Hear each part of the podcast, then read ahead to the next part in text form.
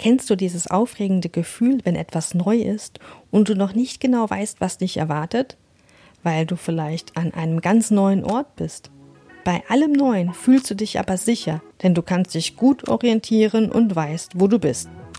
Und genau um diese Orientierungsfähigkeit und wie wir die bei unseren Kindern stärken können, geht es in dieser Podcast-Folge. Herzlich willkommen zu Mama macht Abenteuer. Hier bekommst du ungewöhnliche Outdoor-Ideen für die ganze Familie, damit ihr gemeinsam draußen Spaß habt und dein Draußenmuffel zum Forscherkind wird. Ich wünsche dir viel Spaß und Inspiration mit dieser Folge. Toll, dass du heute wieder reinhörst. Ich bin Stefanie Seitz, dein Host von diesem Podcast und Gründerin vom Blog Mama macht Abenteuer. Ich bin Chemikerin, Science Lab Kursleitung, Mama und ich helfe Eltern dabei, ihre kleinen Draußenmuffel zu Forscherkindern zu machen.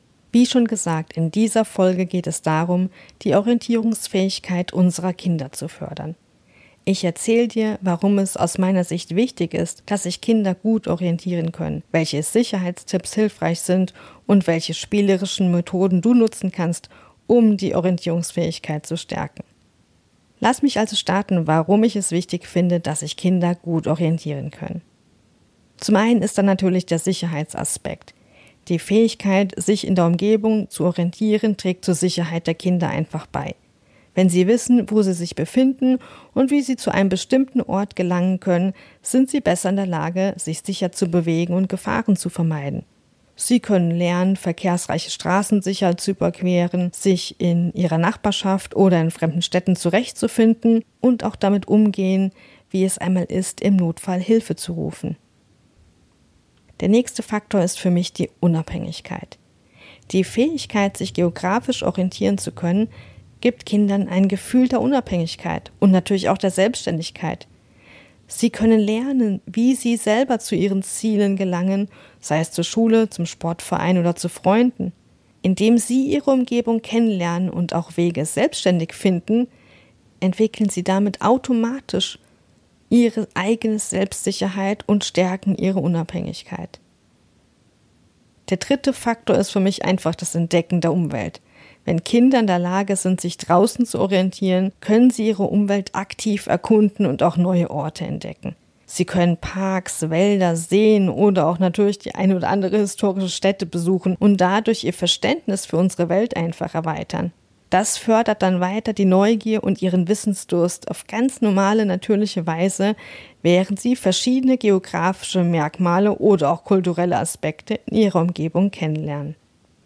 Zu Anfangs hatte ich es schon gesagt, ein paar Sicherheitstipps sind natürlich für das ganze Projekt hilfreich. Zeig deinen Kindern, wie sie sich an bekannten Punkten orientieren. Das können Landmarken sein wie Hügel oder charakteristische andere Merkmale in eben eurer Landschaft vor Ort. Das können aber auch natürlich markante Gebäude sein, die ihr vielleicht zuvor auf einem Stadtplan entdeckt habt. Also zum Beispiel auch die Schule oder auch ein Park oder das nahegelegene Einkaufszentrum, Bahnhöfe, Bushaltestellen und was es da nicht alles gibt. Diese Punkte können euch als Referenz dienen, um die aktuelle Position auf dem Stadtplan zum Beispiel zu bestimmen, um sich dann so besser zu orientieren.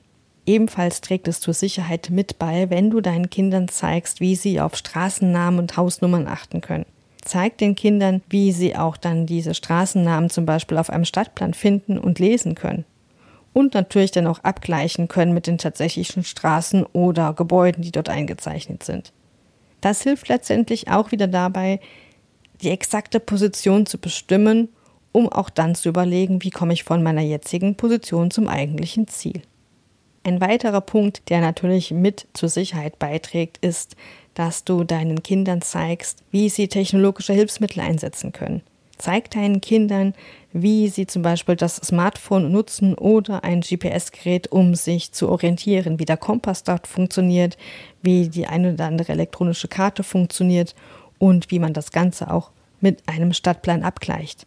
Es gibt so viele Navigations-Apps, die Kindern helfen können, den richtigen Weg zu finden, ihre Position zu ermitteln, mit dem Stadtplan eben abzugleichen oder auch, wie sie solche Apps nutzen können, um ihre Route zu planen und wichtige Punkte dann auch auf dem elektronischen Stadtplan zu markieren.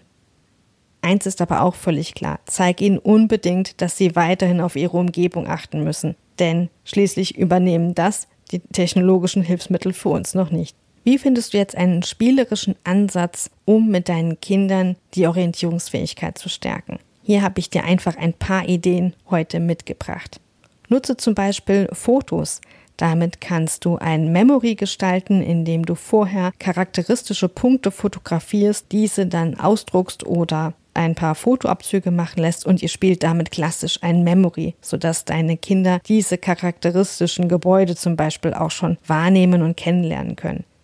Im Anschluss könnt ihr auch eine Fotorallye machen, das heißt, du gibst Kindern die Fotos und sie müssen in echt zum Beispiel die Gebäude finden. Ihr könnt natürlich auch eine Karte selber machen und die wichtigen Gebäude oder auch andere markante Punkte für euch eintragen. Eine weitere Idee ist, dass ihr sehr bewusst mit eurer Umgebung umgeht. Das heißt, ihr könnt Fragen stellen. Wie viele Cafés sind hier in unserem Dorf? Oder wie viele Kindergärten, Schulen und Spielplätze haben wir bei uns im Stadtteil? Die Fragen können alle dabei helfen, eure Umgebung vor Ort noch viel genauer wahrzunehmen. Und eine nächste Möglichkeit ist, dass ihr zum Geocachen geht. Falls dir Geocaching noch gar nichts sagt, dann hör einfach mal in meine Folge 4 rein, denn dort habe ich die Basics ganz einfach erklärt.